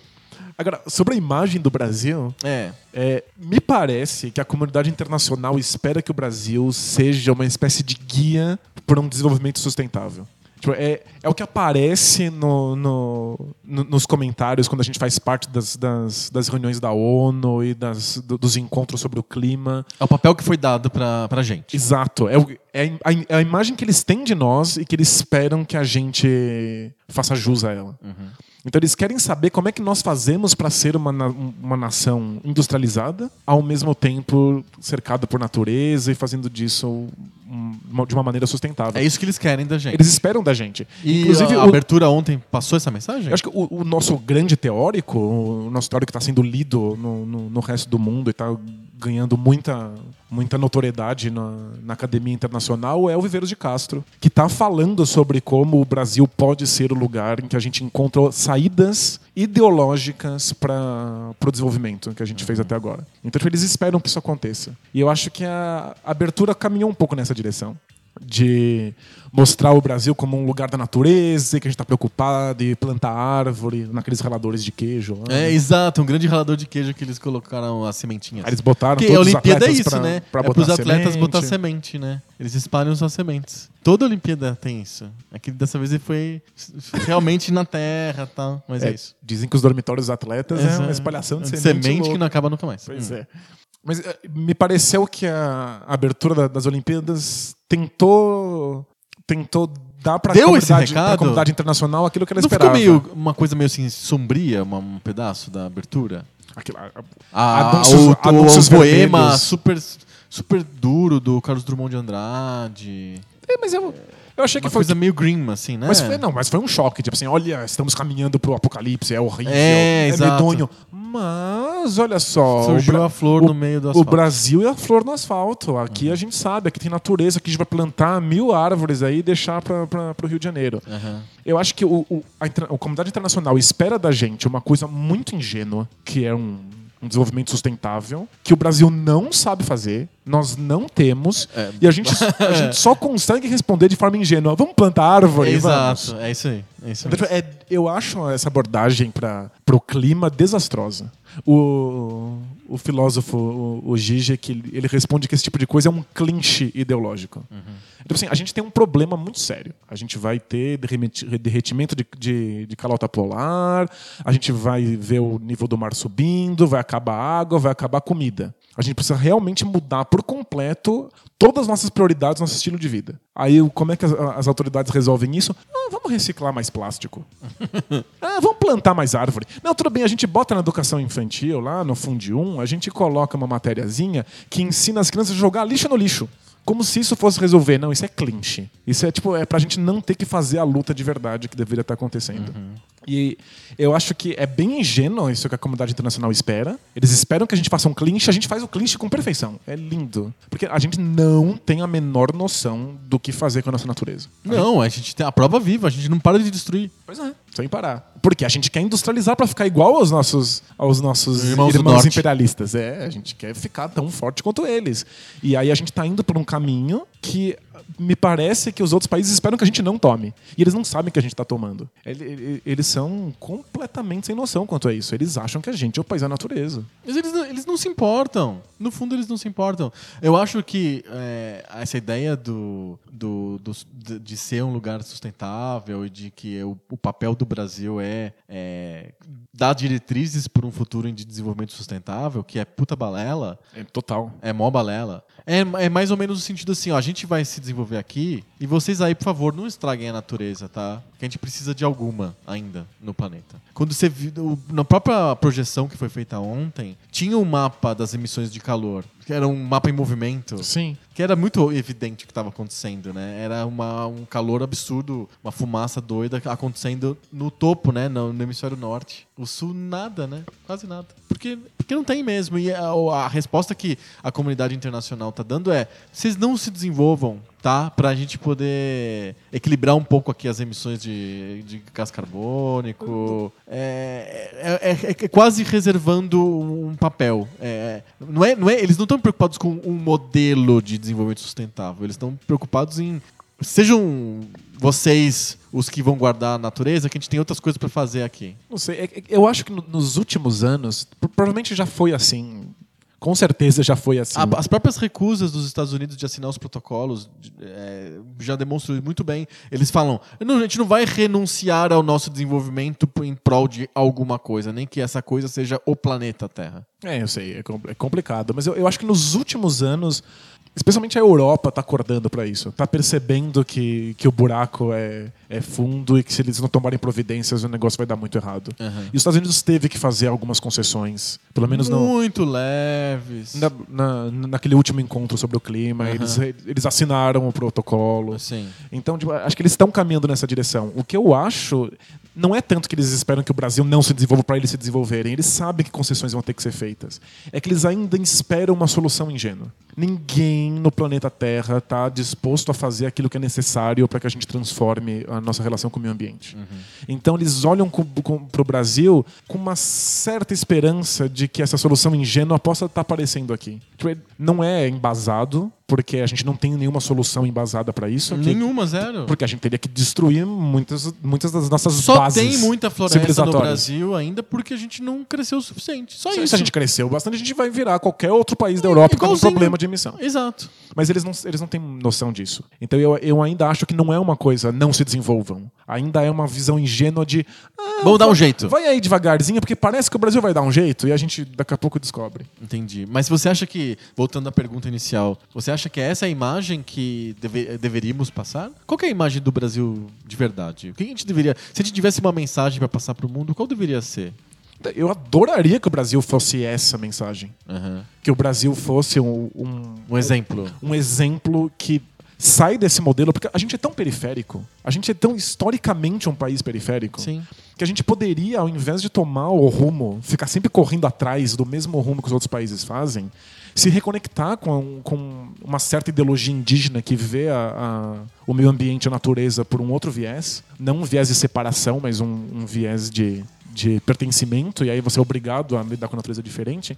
E seria muito legal se a gente conseguisse fazer esse- essa ponte e a gente criasse um novo caminho, que não é o caminho do resto do planeta. Tipo, no mundo ideal seria isso. É o que o Viveiros de Castro propõe, que a gente repense totalmente o conceito de razão e o conceito de civilização a partir de um ponto de vista indígena. Mas não, não é, não é viável, não vai acontecer. Tipo, não, a gente não está disposto a isso, porque a gente está querendo agradar. A gente está querendo fazer exatamente o caminho que eles fizeram. Agora, uma outra possibilidade de mensagem, e que estava presente em pinceladas durante a abertura, era o, o Brasil como lugar da, da mistura total e completa. Um lugar sem cara, sem identidade, sem nenhum tipo de consenso, de multiplicidade. Um país em que não existe povo, existe multidão. Um monte de vozes dissonantes e a gente dá um jeito de viver entre elas. É, eles, te- eles colocaram isso na abertura. Tem uma, uma tela lá do. Uma das projeções era aqueles monte de rabisco doido, louco. Mas é que me parece que. de- É que a abertura é extremamente ingênua. Aham. Né? Te conta uma historinha ingênua. Parece que dá a noção de que o Brasil tem muitas caras, mas que elas todas se conciliam numa noção de país. Mais ou menos. eh, Na abertura teve o- o- as- as- as- as- uma, uma fase em que teve grupos de quadrados que se batiam e se, des- es- se espatifavam. E depois. Vi- virou uma- um caos Depois- de quadrados. Mas depois virou uma coisa só, e todos eles estão juntos e dançam juntos a música do, do Zeca Pagodinho. Aham. Então o- aponta para uma conciliação. Uhum. Eu acho que n- o Brasil não tem conciliação e talvez esse seja o mérito do Brasil. Talvez a gente nós somos um lugar que realmente poderia abraçar o fato de que nós não temos identidade, que a gente tem que lidar com a multiplicidade. Talvez a gente pudesse fazer novas políticas a partir disso. Uhum. E é- seria demais esperar uma, que uma abertura apontasse para esses caminhos. Não, muito, é. É, a abertura tem que ser bonitinha, conciliatória, a gente resolve o problema do clima Com esporte. plan- plantando árvore e jogando. É, exato. Então não dá. Mas eu, eu fiquei. Fiquei feliz com a abertura. Ah, é? Tipo, o fato de que apontou para o desastre climático me parece que respondeu aos ansejos da, da comunidade internacional e focar na nossa multiplicidade foi interessante. É, Foi bola dentro, duas bolas dentro. é, é claro que a resolução das duas é, é boba, ingênua, Aham. infantil. Tipo, é, vai dar tudo certo no final. Sabe? Ah, a gente eu- vai dançar e vai plantar árvores. Isso, o Brasil vai ficar tudo bem, porque toda, a gente concorda que todo mundo gosta de futebol e todo mundo gosta de samba, então tá tudo bem. E a gente vai plantar árvore, vai ficar tudo tranquilo, fiquem tranquilos. E tipo, isso é completamente absurdo. Mas que o Brasil é o país da multiplicidade e que a gente poderia encontrar um novo caminho pra nossa relação com o meio ambiente, isso sem dúvida. Só não sei se isso é viável. Entendi. Essa seria a imagem que a gente deveria tentar conquistar. É isso. Se é que a gente precisa se preocupar com alguma imagem lá fora, uma mensagem brasileira, o nosso papel no mundo. É, acho que isso não é importante, né? Mas é. No fundo, não é. Mas é que é uma coisa meio social, né? Quando o grupo espera alguma coisa de você, você acaba tentando responder isso de alguma maneira. Aham. E eu realmente sinto que a comunidade internacional espera algo do Brasil. Entendi. E a gente adoraria estar entre eles. Vários de nós acham que a gente deveria. Mas aí a gente tenta agradar de uma maneira super estabanada, né? Sim, da- daquele jeito, né? Você Mas, gostou da abertura? Gostei, gostei da abertura. É, é claro que a gente. Muitas pessoas assistem a abertura sempre meio que naquele- na ponta da cadeira esperando que aconteça um grande desastre, né? Eu fiquei em pânico quando entrou a Arsene Bintin. Eu sei que ela já fez isso 400 bilhões de vezes, que ela é uma das melhores modelos do planeta. Mas e se ela pisa naquele vestido e cai de boca no meio da, do meio da abertura? Não é impossível, ela é profissional disso, caralho. Mas sempre dá pra dar um erro, sabe? É, Aquele não, pista não. sempre cai uma vez. Ok. Você não quer aquele morra caindo da, da corda Mas foi, bem um dos, no mo- meio? mas foi uma das- um, dos mo- um dos momentos. é, eu entendo que tem mensagens trocadas estranhas naquele momento, mas ela, plasticamente ela desfilando foi um dos momentos mais interessantes da abertura. Sem dúvida. Em, em que não tinha acontecendo, não tava acontecendo nada a não ser a música e a Gisele Bündchen ah, desfilando. Mas foi eu- muito interessante. Mas eu não respirei até o final. Você com medo dela cair. É, foi. Muito. Pra mim a coisa mais legal da, da abertura da, das Olimpíadas foram as bicicletas hippies. E muitas delas dirigidas por transgêneros. Sim, eu deu, deu Isso- pra perceber. isso é bem legal. É, bem legal, bem legal mesmo. Não, mas, Mas- tipo, mas falando veja que a sério, bi- eu achei, achei bonitinho. É que a, a bicicleta hippie é realmente essa imagem ingênua que Muito, a gente tem. é um ano, ano 70 hip de plástico, É, tipo, muito engraçado. Olha que legal como o Brasil é conectado com a natureza. Sim. A gente tem umas bicicletas hippies de plástico com umas mudas atrás. É mudas e tem uns regador de planta. É muito Isso. engraçado. Bem, bem fofinho. É o, pra mim, é, o- é- é resolver o, o problema que vai destruir o planeta com jogue lixo no lixo. É. Recicle. Recicla. E é anda de bicicleta. Achei foda. bonitinho. Mas é, Achei- é- é fofo, né? é bem fofo. Cartinhas? Cartinhas. Cartinhas.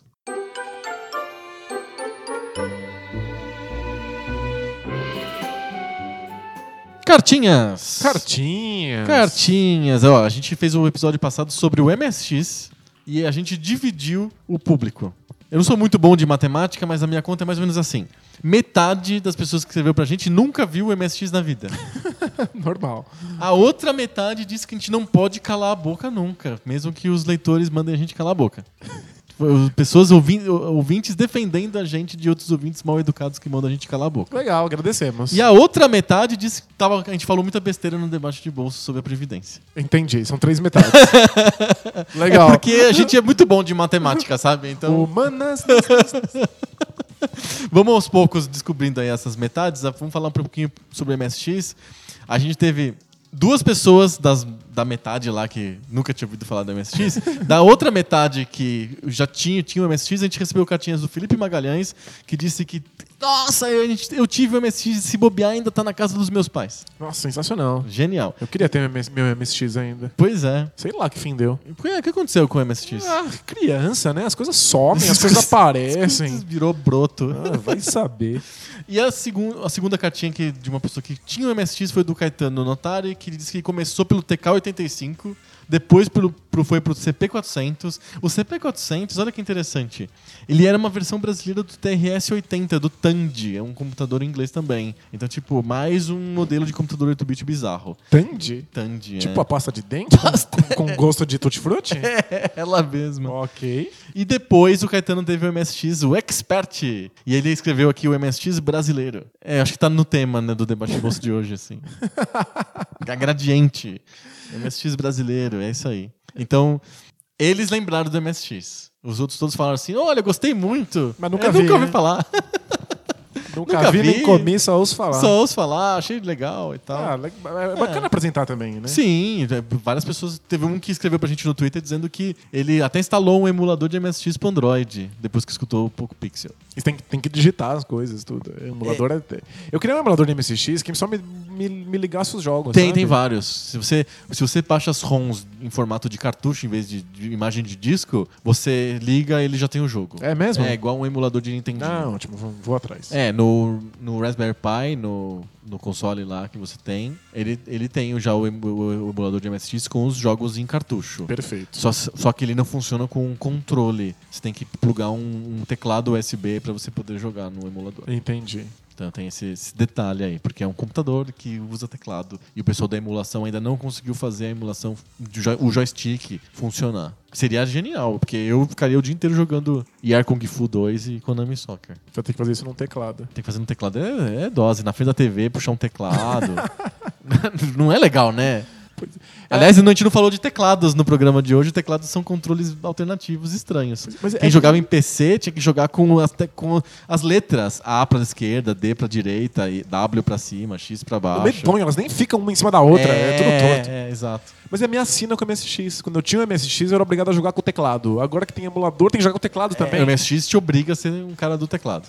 Aliás, eu lembrei, o controle que eu tinha de Atari, que não entrava no MSX, é porque ele tinha uma porta do, do Dynavision. Como que é a porta do Dynavision? A entradinha do, do, do meu joystick que entrava no, no, no meu, Aham, sim. meu Atari genérico, entrava também no Dynavision. No, No Dynavision de Nintendinho. Isso, do Nintendinho 8 tá, bits, entendeu? Ah, ah, entendi. Era aquela mesma porta, e aí ela não entrava de jeito nenhum Uhum. no MSX. Perfeito. É que a Dyna- tinha vários Dynavisions, né? Dynavision 1, 2, Entendi. 3, 4. e Era é- o do- Um do Atari, outro do Nintendinho. Era o Nintendinho genérico, é. Entendi. É o Dynavision 2, eu acho. Que era o Nintendinho genérico. Mas enfim, o do MSX dividiu o público, você viu, né? Metade, né? Metade!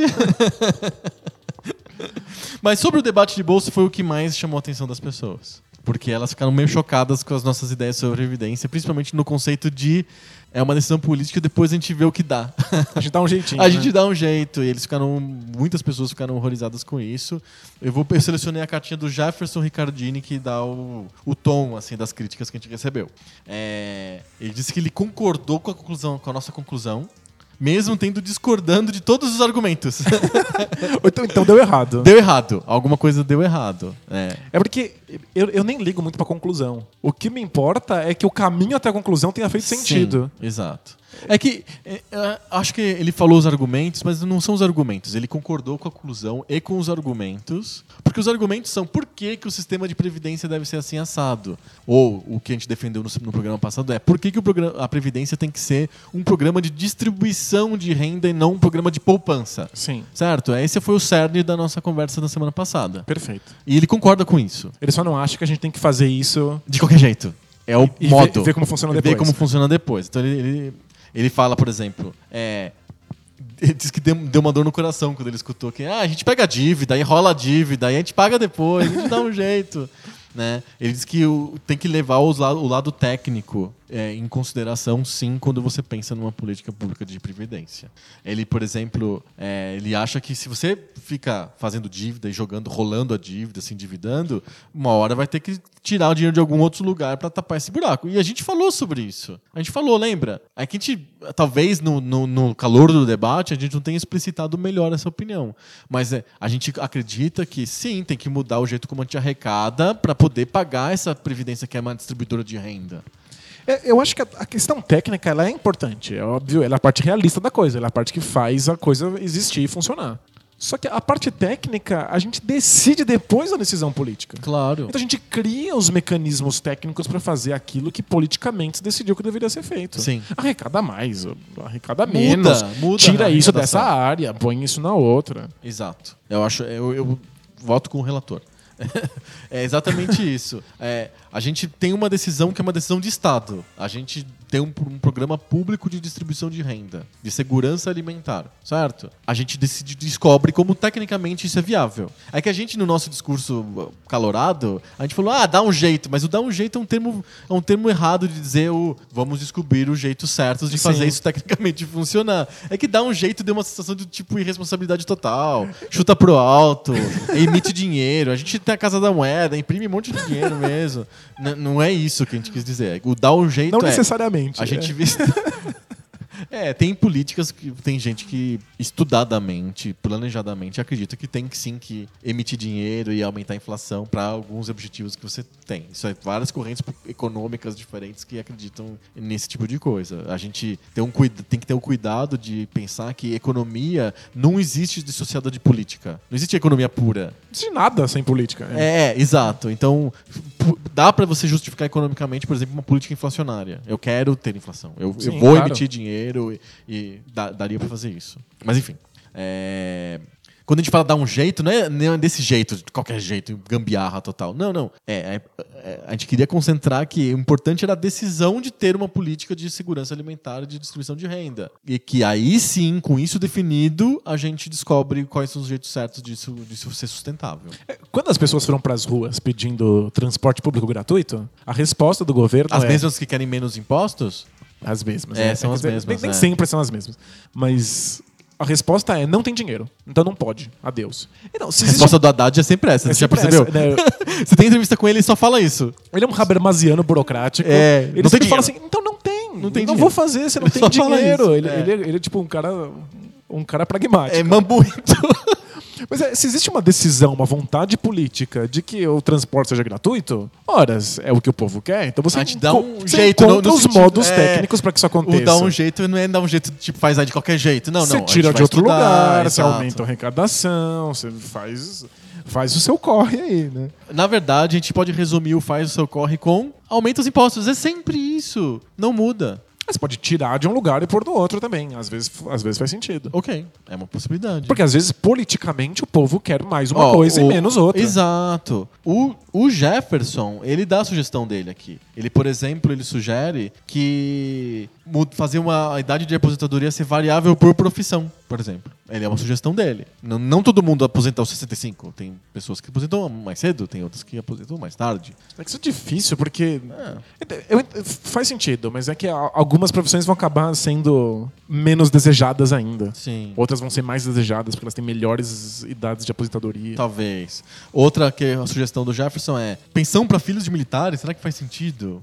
É pra- E, e aí você- a gente pode es- es- es- explorar esse, expandir essa ideia para será que faz sentido várias coisas de funcionalismo público? Porque no fundo é a mesma, ide- a mesma ideia, né? Tipo, é, é para convencer pessoas a serem militares. Exato. Aí você dá esse tipo de benefício vitalício. aí. É, tem a história famosa da Maite Proença, que é filha de militar, então ela nunca se casou porque ela pode manter a, aposentado- a pensão de filha de militar, filha solteira de militar, sabe? Tem umas coisas antigas, umas regras estranhas. Esse tipo de coisa precisa ser revista mesmo. Exato. É, o- a- quando a gente fala da- vamos dar um jeito, é, é aí, nesse sentido. Vamos dar um jeito mantendo o modelo, que de novo é o que a gente acredita que é o modelo de distribuição Isso. de renda e ali- segurança alimentar. E E que aí sim não é o modelo desse- de poupança. Perfeito. É, A decisão política é essa, a gente tem que.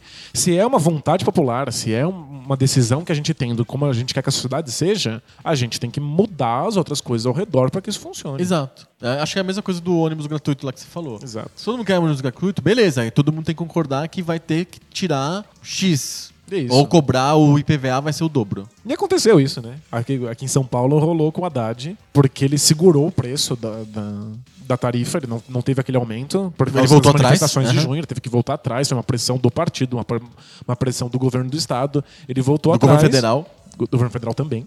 E, e aí teve que tirar dinheiro de, de outros lugares. Sim. Em geral, di- ele teve que diminuir o ritmo de construção de creche. Tipo, dinheiro sai de um lugar para entrar no outro. Sim. E ele sempre insiste, ué, vocês não queriam isso. É, mas é- é- no fundo é meio isso mesmo, né? O dinheiro não brota, né? Não é que nem as sementes lá da Olimpíada. Vamos ver se brota, cara. É. Vamos ver, né? Pelo menos saiu os espanador verde lá que formou. Sai não deu ralador. É, saíram, formou os, os- as argolas olímpicas, né? Mas ah, espero que tenha ficado claro pra todo mundo. A gente não tá sendo doido, doidivanas aqui de política pública na loucura, Não. que é o padrão brasileiro dos últimos 150 anos, Sim, né? mas eu acho, e aí eu aceito as sapatadas, que em última instância, se você não encontra os recursos técnicos para fazer funcionar, e aquilo é uma demanda política im- importante para aquilo que a gente considera direito fundamental dos seres humanos, a gente vai na doideira mesmo e faz acontecer. Pronto. Já, as cartinhas da semana que vem já estão garantidas. Valeu. para- parabéns. E a hora que você está falando de direito fundamental, você tem que fazer isso acontecer mesmo se tecnicamente o negócio não encaixa. Mas aí é uma, aí é uma, uma coisa quixotesca, não é não? Como assim? A gente brigando contra. ó, Os moinhos de vento estão lá, a gente acha que são dragões e a gente tá lá ama- a- amassando eles. Por quê? Porque, tipo, se a gente, uma coisa é totalmente infactível, a gente ainda, por conta de uma ideia e de uma- uma ideologia, a gente vai ainda seguir isso? É porque é infa- é infactível dentro de um certo modelo econômico. Tipo, a gente não, Mas às aí vezes a muda gente não pode- tudo, não- tem às coisas que vezes não dá pra mudar. Às vezes a gente não, então, às vezes a gente não vai poder parar uma coisa que a gente considera essencial simplesmente porque o modelo não dá conta dela. Às vezes tem que, tem Mas que aí fazer tem que mesmo mudar o assim. modelo. Isso, então, se não dá pra Ou mudar dá um o- jeito, dá, umas, dá uns cancham- os canchambres. Isso, faz, um- fa- dá- vai nas coxas. Aí, aí sim, se endivida, blá blá blá blá. Bom, Tipo, beleza. tem- eu acho que, em última instância, se o negócio é realmente importante, a gente faz acontecer, mesmo que o modelo econômico não dê conta. Então, semana que vem o debate de bolsa, a gente já tem tema. Beleza? Fechamos? Senão a gente não termina nunca mais. Fechamos. Uau. Vamos lá jogar. Power com- Glove, Olimpíada e Previdência Social, olha, é muito assunto polêmico. Pois Demais. é, né? Tô até, até suando. aqui. Agora, vamos suar mais jogando um Street Fighter no nosso Sega Activator. Nossa senhora. Tinha que ter um Street Fighter 4 Kinect, já pensou? Que legal. Gente morrendo. É Imagina que porcaria! Ia ser uma droga. E tem que ter. Se, se a gente for jogar tipo, no Sega Activator, tem que ter dois, porque se é um pegar o verdade, o, controle. Sega Activator tem que ter dois, Se é. um tiver o controle e o outro tiver dando soco no ar, o que tá dando soco no ar perdeu. Perdeu. Embora a propaganda fale justamente o contrário, né? É exato. Bom, você... eu fico com o controle, então. Beleza. O controle é meu. Tá bom. Valeu. Semana que vem a gente volta com mais papo novo. Sobre videogame velho. Valeu! Tchau!